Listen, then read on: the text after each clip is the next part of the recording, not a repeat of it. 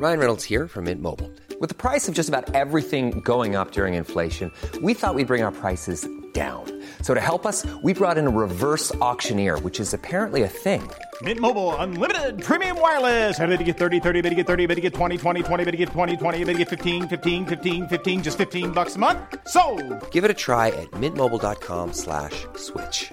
$45 upfront for three months plus taxes and fees. Promo for new customers for limited time. Unlimited more than 40 gigabytes per month. Slows. Full terms at mintmobile.com. Mein Name ist Ralf. Das ist Déjà-vu Geschichte. Und heute eröffnen wir ein neues, trauriges Kapitel der amerikanischen Vergangenheit.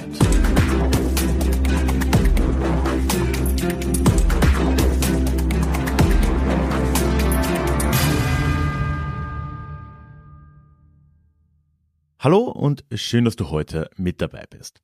Mein Name ist Ralf, ich bin Historiker und Déjà-vu Geschichte ist für alle da, die sich mit Geschichte beschäftigen wollen, um letztendlich die Welt von heute zu verstehen. Ja, und wenn du diesen Podcast nun ein wenig länger schon hörst, dann weißt du, dass wir uns ja gerade in einer kleinen, naja, Serie, beziehungsweise eigentlich einer Serie an Serien befinden. Denn jetzt, wo diese Folge rauskommt, Mitte Dezember 2023, bin ich gerade seit ein paar Wochen von einer zweimonatigen Reise durch die USA und vor allem die US-Südstaaten zurück. Da ging es für mich von Georgia im Osten bis nach Texas und Oklahoma im Westen und überall vor Ort habe ich auch die ein oder andere Geschichte für dich gesammelt und mitgebracht. Im Oktober hast du da vielleicht schon zwei davon gehört.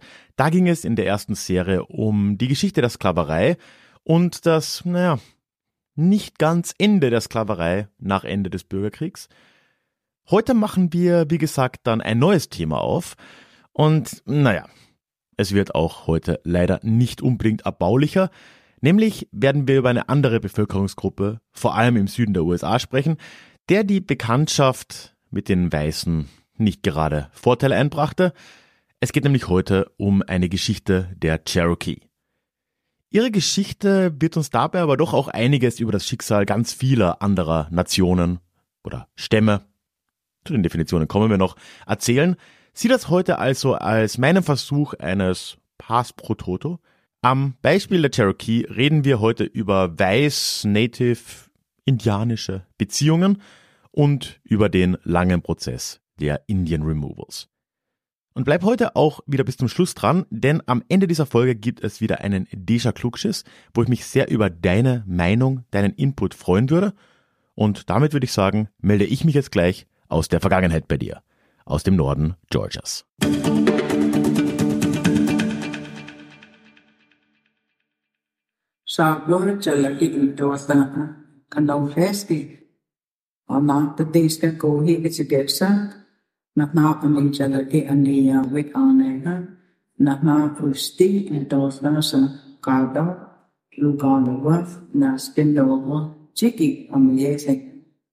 Was du hier gerade gehört hast, war Cherokee, auch Zalagi genannt, und das ist eine Sprache, die heute noch von etwa 20.000 Menschen gesprochen wird, und ich konnte die in Oklahoma hören. Aber damit greife ich dann doch ganz gewaltig voraus. Ich melde mich gerade von einem besonderen Ort bei dir, an dem heute allerdings zugegebenermaßen nicht mehr sonderlich viel zu sehen ist, nämlich New Echota im Norden des US-Bundesstaats Georgia. Jetzt, wo ich das aufnehme, bin ich gerade seit einigen Tagen eigentlich erst in den US-Südstaaten unterwegs. Ich und mein Freund Dan sind nach Atlanta geflogen, in die Hauptstadt Georgias, nicht allzu weit weg von hier. Vor mir sehe ich jetzt eine mehr oder weniger leere Stelle, ein leeres Feld. Hinter mir, wie man auch wahrscheinlich hört, verläuft die Straße. Ja, und auf diesem Feld ist eigentlich nur eine Nachbildung eines alten Hauses zu sehen und es gibt ein Denkmal und es ist generell ziemlich menschenleer was vor allem aber auch daran liegt, dass diese Gedenkstätte heute geschlossen ist. Bevor wir jetzt gleich einsteigen und ich dir erzähle, warum das Ganze hier so wichtig ist, möchte ich noch darauf hinweisen, dass ich auch natürlich äh, Fotos mache von all diesen Orten. Wenn du da generell einen Einblick bekommen willst in diese Reisen, ich beschreibe das vor allem im Newsletter alle zwei Wochen, auch mit ein paar Fotos und einfach ja einem kleinen Bericht, was ich bisher so erlebt habe. Wenn dich das interessiert und du noch in den Newsletter kommen willst, dann würde mich das sehr freuen. Einen Link dorthin findest du in den Show Notes oder auf ralfgrabuschnick.com slash newsletter. Aber wenn du einfach nur die Fotos sehen willst, dann kannst du das auch gerne tun. Ich habe dafür ein Google Fotos Album erstellt und ja, das findest du natürlich in den Shownotes auch verlinkt. Also, New Joda. Dieses ja, Städtchen vor mir, das man sich heute kaum noch vorstellen kann, das war ab dem Jahr 1825 die neue Hauptstadt der Cherokee. Der Name besteht da einerseits eben aus Echoda, das ist auf der Sprache der Cherokee einfach das Wort für Stadt und New für neu, wie man ja sieht, ne, ist eine neue Hauptstadt gewesen. Und sie würde nicht lange bestehen, weil nur 13 Jahre später, also 1838, würde das gesamte Volk der Cherokee oder fast das gesamte Volk der Cherokee dann mit militärischer Gewalt von hier vertrieben und in Richtung Westen umgesiedelt werden. New Joda wird damit dann zur Geisterstadt. Zu dieser Vertreibung, das ist der berüchtigte Trail of Tears oder Pfad der Tränen, den du sicher kennst, werden wir heute auch noch kommen. In einem zweiten Teil dieser Episode werden wir uns dann auch noch die Lage in Oklahoma etwas näher anschauen, also im heutigen Siedlungsgebiet der allermeisten Cherokee und eben in diesem Gebiet jenseits des Mississippi, das damals als Indian Territory bezeichnet wurde. Aber bevor wir da hinkommen können, müssen wir jetzt noch einmal ein wenig ausholen. Denn eigentlich ist alles, was ich bisher erwähnt habe, die Gründung von New Jota, die Vertreibung, das heutige Leben in Oklahoma nur ein trauriger Höhepunkt in einer Geschichte, die sich in Amerika zu dem Zeitpunkt schon seit zumindest 200 Jahren abgespielt hat. Nämlich die Geschichte der Kriege gegen und der Vertreibung von amerikanischen UreinwohnerInnen durch europäische Neuankömmlinge. Für die allermeisten Menschen auf dem Gebiet der heutigen USA begann ja der Kontakt mit Menschen aus Europa im frühen 17. Jahrhundert. Da wurden in Virginia und dann etwas später in New England die ersten englischen Kolonien gegründet und das in direkter Umgebung verschiedener indigener Siedlungen und Gesellschaften. Aber indirekt hatte die Bevölkerung des Kontinents Amerika die Präsenz der europäischen Eroberer schon deutlich länger gespürt.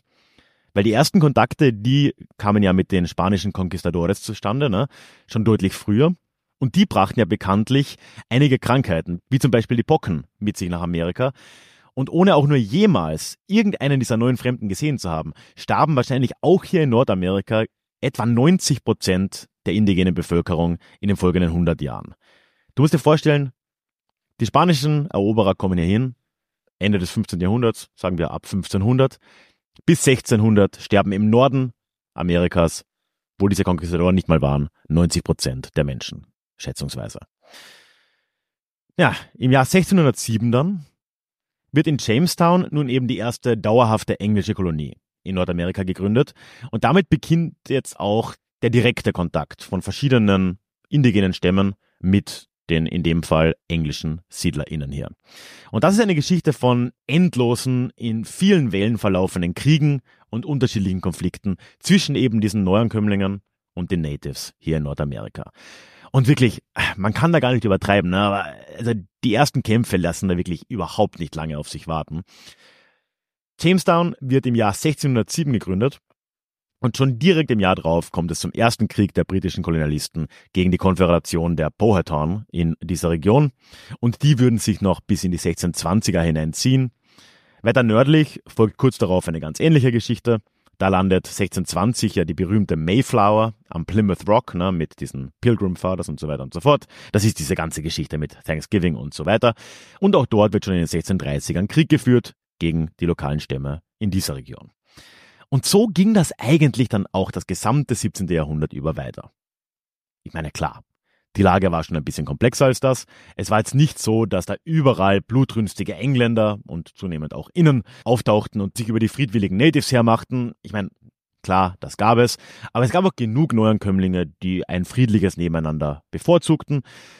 Unter den Natives gab es dann ebenfalls Stämme, die sich zu arrangieren versuchten und es gab wiederum andere, die eben auch selbst den Krieg suchten. Also das ist etwas, was sich auf beiden Seiten sehr unterschiedlich auch gestalten konnte. Aber ein Trend wird dann doch relativ schnell klar.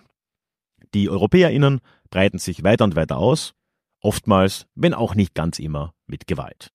Ja, und bis zum Ende des 17. Jahrhunderts, also so in den ersten 100 Jahren der englischen kolonialen Präsenz in dieser Region, da ist eigentlich der Osten der heutigen USA schon ziemlich durchgängig britisch besiedelt. Die lokalen indigenen Stämme, die haben sich überall immer weiter ins Landesinnere zurückziehen müssen, mussten da weichen Und im 18. Jahrhundert dann etabliert sich da eine neue Grenze. Wenn man sich jetzt Amerika anschaut, vor allem eine Karte nimmt, wo man auch Gebirgszüge sieht, dann kann man sich das ganz gut vorstellen. Nämlich alles vom Atlantik bis zu den Appalachen, dem großen Gebirgszug hier im Osten und dann im Norden begrenzt durch die großen Seen, kann man sagen. Das ist das Gebiet der Kolonien. Da leben britische SiedlerInnen. Und alles westlich davon wird dann als Indianergebiet damals so genannt gesehen. An der Stelle vielleicht aber doch mal ein kurzer Exkurs, weil ich gerade schon über äh, das Wort gestolpert bin. Also nach allem, was ich bisher verstehe, und das bezieht sich jetzt aufs Englische, kann man wahrscheinlich nicht eins zu eins aufs Deutsche übertragen, aber im Englischen ist es so, dass die Bezeichnung Indien für die meisten UreinwohnerInnen hier nach wie vor in Ordnung zu gehen scheint. Viele der Tribes tragen das Indien auch im Namen, unter anderem auch die Cherokee, also im offiziellen Namen ihrer Nation. Aber natürlich parallel gibt es den Begriff Native American, der von vielen auch bevorzugt wird, aber ja, beides scheint in Ordnung zu sein.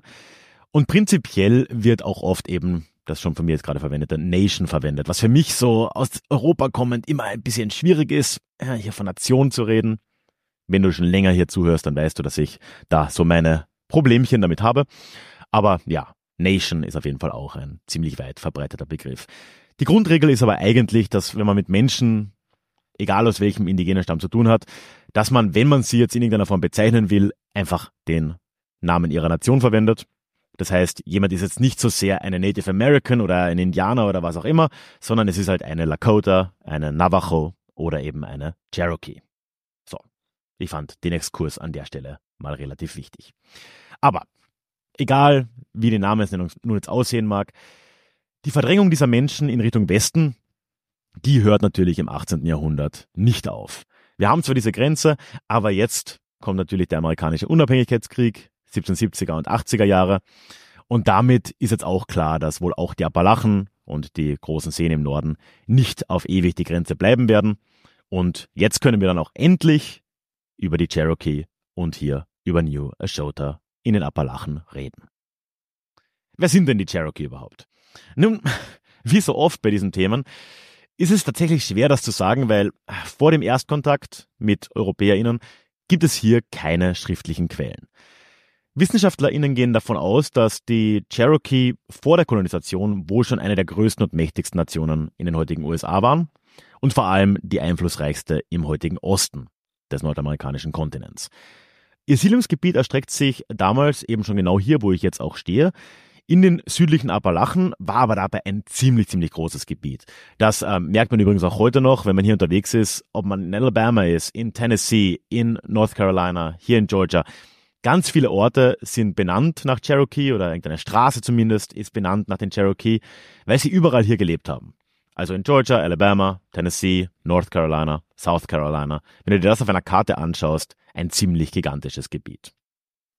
Nach der Gründung der ersten britischen Kolonien in dieser Region, das ist vor allem Georgia hier zu nennen, aber auch South Carolina, wird der Kontakt zwischen den Cherokee und Europäern dann immer deutlicher ne, und immer, immer enger auch.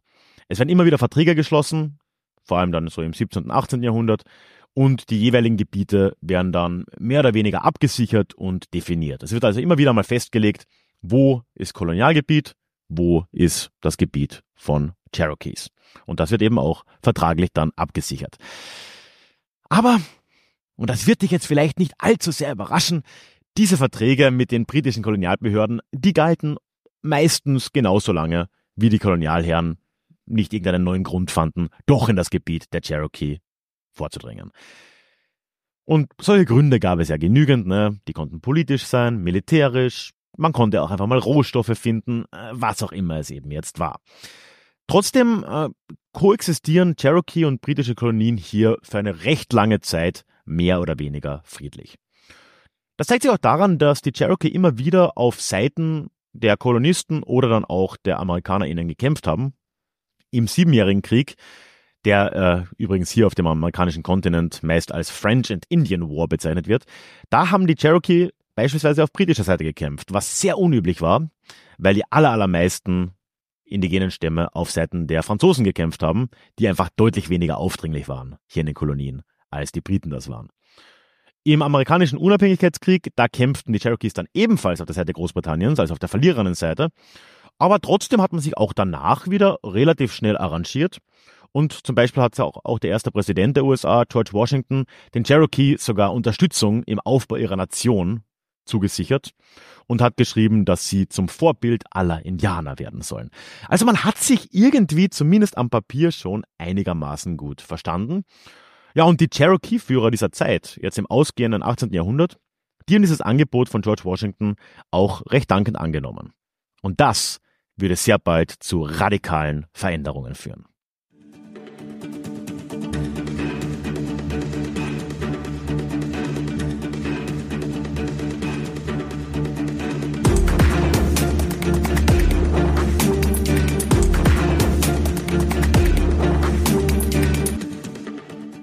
Die Jahrhundertwende, vom 18. zum 19. Jahrhundert, ließen die Cherokee infolgedessen ihr altes politisches und gesellschaftliches System eigentlich komplett hinter sich und organisierten sich in einer beeindruckenden Geschwindigkeit vollkommen neu. Und das haben sie getan, ja, auf Basis des amerikanischen Vorbilds letztendlich. Es wird also eine Cherokee-Verfassung geschrieben. Das Land der Cherokee wird nach amerikanischem Vorbild in Counties eingeteilt. Es wird ein Parlament gewählt und auch ein Präsident der aber als Principal Chief bekannt wurde. Dafür wird dann jetzt aber auch nicht zuletzt eine neue Hauptstadt gebaut. Eben New Echota hier, das wird beschlossen in den 1810er Jahren. Wie gesagt, 1825 ist das Ganze dann fertig und hier tritt dann auch das Parlament der Cherokee zusammen.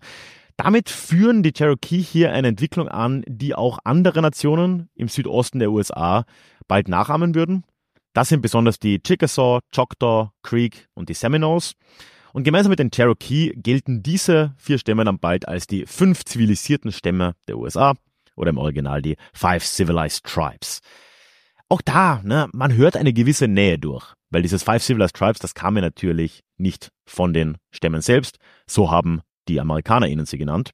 Und man sieht schon, dass man hier nebeneinander gelebt hat, sich kannte und offensichtlich zumindest in einem gewissen Ausmaß ja auch Eigenständigkeit zutraute jetzt von amerikanischer Seite. Ich persönlich würde das Wort zivilisiert aber jetzt mal nicht allzu wörtlich nehmen. Denn äh, diese Stämme waren auch in anderen Dingen doch typisch äh, südstaatlich. So war zum Beispiel auch Sklavenhaltung in allen fünf dieser Nationen üblich. Sowohl von Mitgliedern anderer Nationen, also anderer indigener Nationen wurden da Sklaven genommen. Es hatten aber auch viele indigene schwarze Sklaven und in seltenen Fällen sogar weiße. Und an der Stelle kann man schon mal merken, ach, verdammte Komplexität aber auch. Man kann jetzt nicht einfach nur blanke Sympathie für die unterdrückte Gruppe haben. Es ist schon irgendwie alles ziemlich komplex hier. Die Cherokee waren jetzt aber nicht nur Vorläufer in dieser Anpassung, dieser, nennen wir es mal, Modernisierung, sondern sie gingen darin auch weiter als alle anderen Stämme in der Region. Das zeigt sich ganz deutlich in äh, der Schrift, die sie entwickelt haben, die man hier übrigens auch noch sieht in gewissen Teilen. Nämlich wird Anfang der 1820er Jahre die Sequoia-Schrift für die Cherokee-Sprache entwickelt vom namensgebenden Mann namens Sequoia. Das ist so eine Silbenschrift, besteht aus etwas über 80 Zeichen, die jeweils eine Silbe beschreiben. Ja, und nur ein paar Jahre später erscheint dann auch schon mit dem Cherokee Phoenix die erste indigene Zeitung in Amerika, sowohl auf Englisch als auch auf Cherokee, und zwar mit Hilfe der Schrift Sequoias. Man kann also sagen, dass aus einem clanbasierten Stammesystem innerhalb von 20, 25 Jahren, also einem Vierteljahrhundert, eine mehr oder weniger westlich-liberal geprägte moderne Gesellschaft wird. All das natürlich für die Cherokees in der Hoffnung, dass man damit endlich für alle Zeit ein Auskommen mit dem amerikanischen Staat finden würde. Aber das würde auf die Art leider nicht kommen. Um dir dieses nächste Kapitel der Geschichte aber zu erzählen, muss ich mich gleich nochmal von einem anderen Ort aus bei dir melden.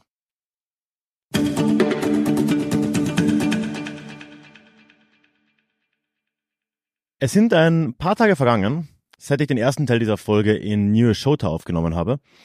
Und von dort ging unsere Reise jetzt weiter in Richtung Nordosten durch die wirklich wunderschönen Berge der Appalachen, eine echt traumhafte Gegend, die, wie ich finde, in Europa und ich glaube sogar in den USA zu ganz Unrecht, ja, ziemlich unbekannt ist.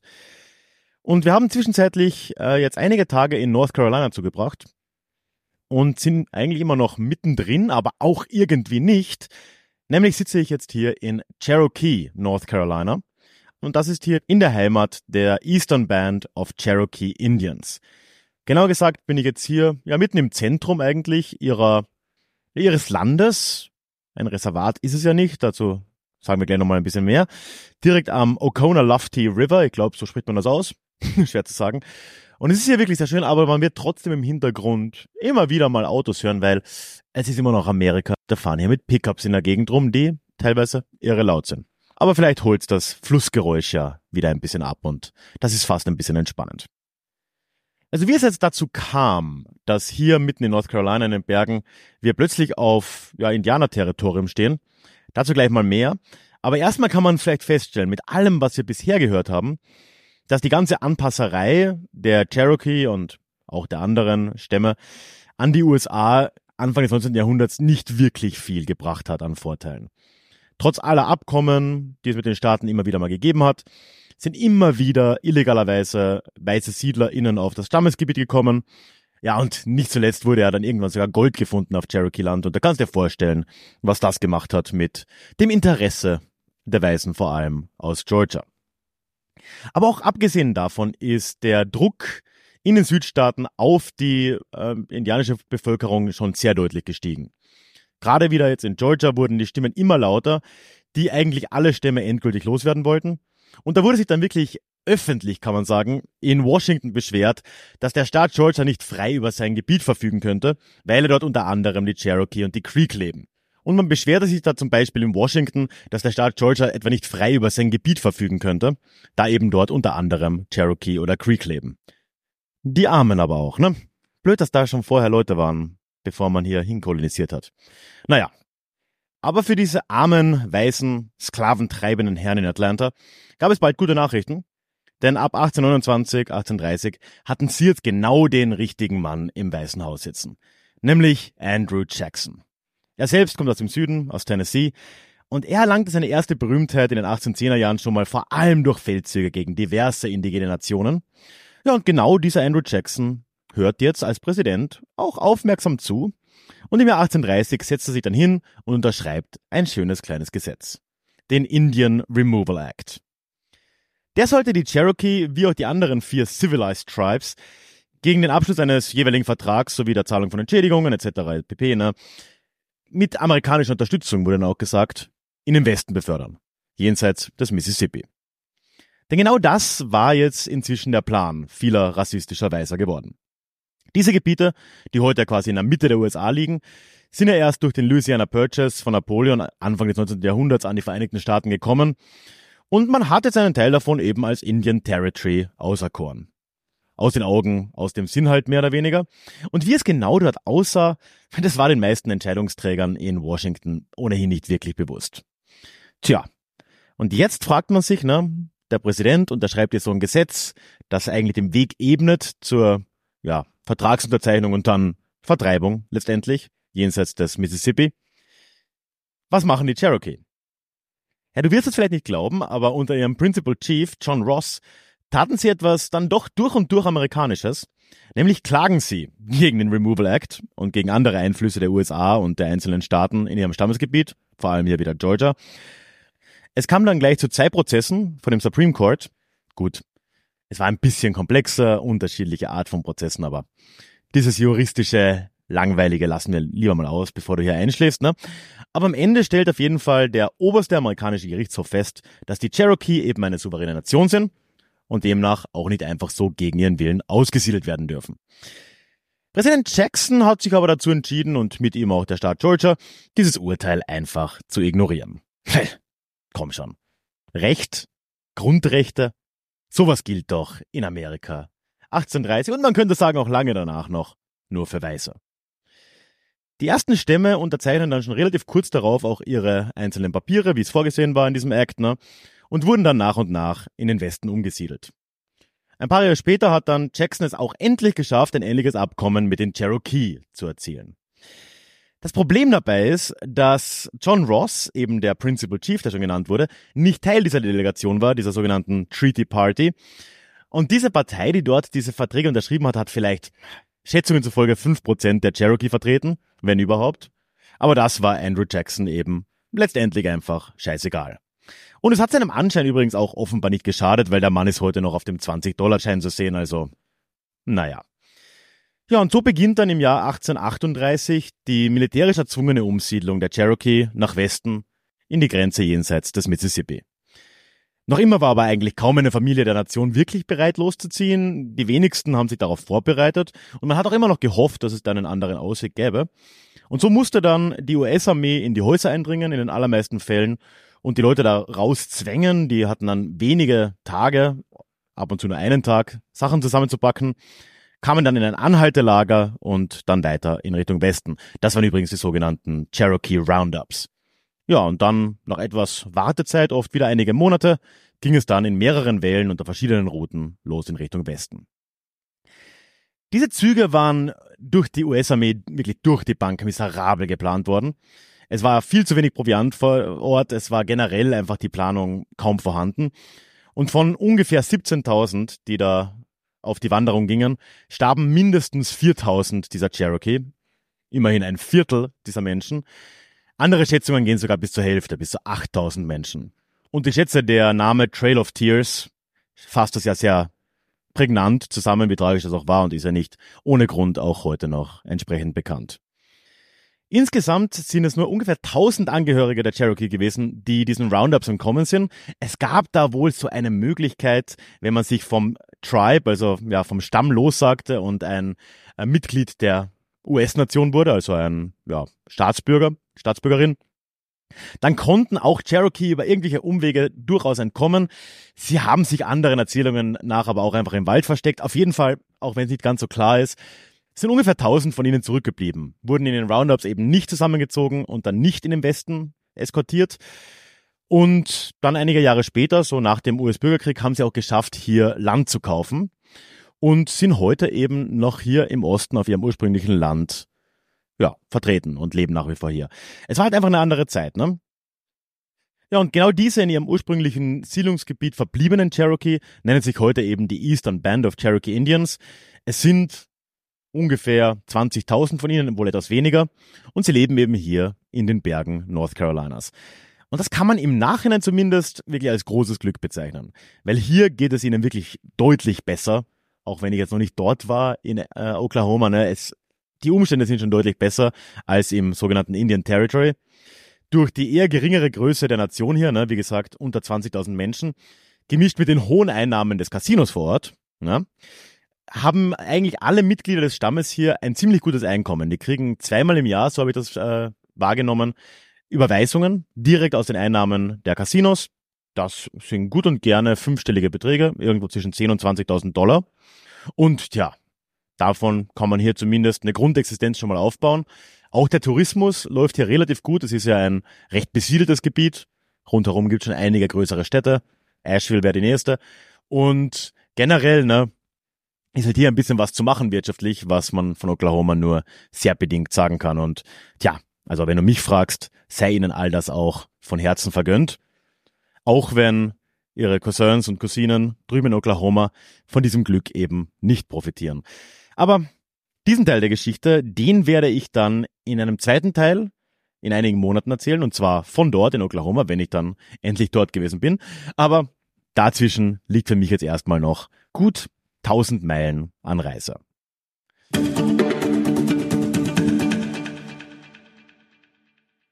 So, bevor wir jetzt gleich zum Klugschiss dieser Woche kommen, möchte ich dich wie immer noch einladen, in den Déjà-vu-Geschichte Newsletter vorbeizuschauen. Dort erwarten dich alle zwei Wochen Geschichte in dein Postfach, dazu Neuigkeiten zum Podcast selbst und was sich bei mir und Déjà-vu-Geschichte allgemein tut, ein direkter Austausch mit mir ist dort am besten möglich. Ich kann dich erreichen mit den E-Mails und du kannst direkt auf jede E-Mail antworten, worauf ich mich garantiert bei dir zurückmelde, abseits von irgendwelchen sozialen Medien, die ich zunehmend meide. Ja, und wenn das noch nicht genügt, gibt's auch ein kostenloses Hörbuch für dich zum Download nach der Anmeldung. Das heißt Psoffene Geschichte, wie Alkohol die Geschichte prägte. Ja, und ich würde mich freuen, wenn das was für dich wäre. Einen Link zum Newsletter findest du immer in den Show Notes oder sonst gehst du auf ralfkrabuschnik.com slash newsletter. Und damit kommen wir jetzt aber auch zum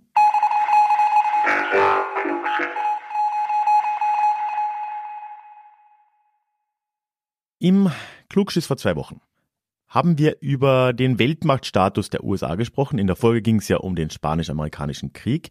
Und ich habe dann gefragt, ob dieser Weltmachtstatus, der sich damals so langsam etabliert hat, für die USA nicht gerade am Abklingen ist und ob sich da nicht vielleicht etwas ändert in der Welt. Und ich möchte heute nur eine Antwort mit dir teilen und da auch gleich eine Empfehlung. Nämlich hat mir Otto im Club Discord geschrieben oder hat dort einen Post verfasst, in dem er schreibt, wenn man Militärausgaben und Militärpräsenz betrachtet, dürften die USA noch weit vor China liegen. Die Frage ist eher, wer auf Platz zwei kommt und da dürfte China mit Europa doch langsam gleich aufziehen. Er empfiehlt aber vor allem auch gleich ein Buch und das nennt sich Die Macht der Geografie, wie sich Weltpolitik anhand von zehn Karten erklären lässt. Und ich würde sagen, das gebe ich einfach mal hier so als Empfehlung gleich weiter, weil ich glaube, dass wirklich ja ganz interessante Aspekte hier aufgreift. Ich habe es noch nicht gelesen, habe mir nur die Beschreibung mal durchgeschaut, aber das klingt sehr empfehlenswert. Also hey, wenn du noch kurzfristig was für Weihnachten für irgendjemanden suchst, die Macht der Geografie, wie sich Weltpolitik anhand von zehn Karten erklären lässt. Damit kommen wir zur Frage dieser Woche. Und die möchte ich mal ein wenig anders machen, weil für diese Folge musste ich sogar für meine Verhältnisse wirklich mal viele, viele Details, sowohl aus der Geschichte der Cherokee als auch von meinen Erfahrungen vor Ort, weglassen, um das Ganze nicht zu lang und zu verwirrend werden zu lassen. Aber das stellt mich natürlich jetzt vor eine Frage, nämlich gibt es hier Aspekte dieser Geschichte oder der Geschichte drumherum, die für dich vielleicht weniger bekannt sind oder noch nicht ganz so klar sind, auf die ich noch mehr eingehen soll. Es wird ja im nächsten Jahr einen zweiten Teil dieser Serie geben, wo wir die Geschichte weiterverfolgen. Und da gehe ich dann liebend gern auf all diese Fragen ein. Also wenn es irgendwas gibt, was dich besonders interessiert, was vielleicht unklar ist im Bezug auf dieses Thema, dann schreib mir da liebend gerne. Das geht am besten per E-Mail an die hallo at ralfgrabuschnik.com ja, und wie üblich bist du dann bei der Teilnahme mit der Namensnennung deines Vornamens hier im Klugschiss gegebenenfalls einverstanden. Werbefrei und so einiges mehr gibt es all diese Folgen übrigens im Déjà-vu Club. Dazu findest du immer einen Link in den Shownotes und ich freue mich über alle, die mich da eventuell unterstützen wollen. Ansonsten lass mir liebend gerne ein Abo da und dann hören wir uns in zwei Wochen schon wieder, beziehungsweise jetzt im Dezember. Ich glaube, ich kann es schon mal ankündigen. Vielleicht noch früher, weil da eventuell ein, zwei Bonusfolgen hier im Podcast auf dich zukommen werden. Und wenn du das abonnierst in Spotify oder wo auch immer du Podcasts hörst, dann verpasst du da auch nichts. Ich sage danke fürs Zuhören und wir hören uns in unserem nächsten Déjà-vu. Tschüss.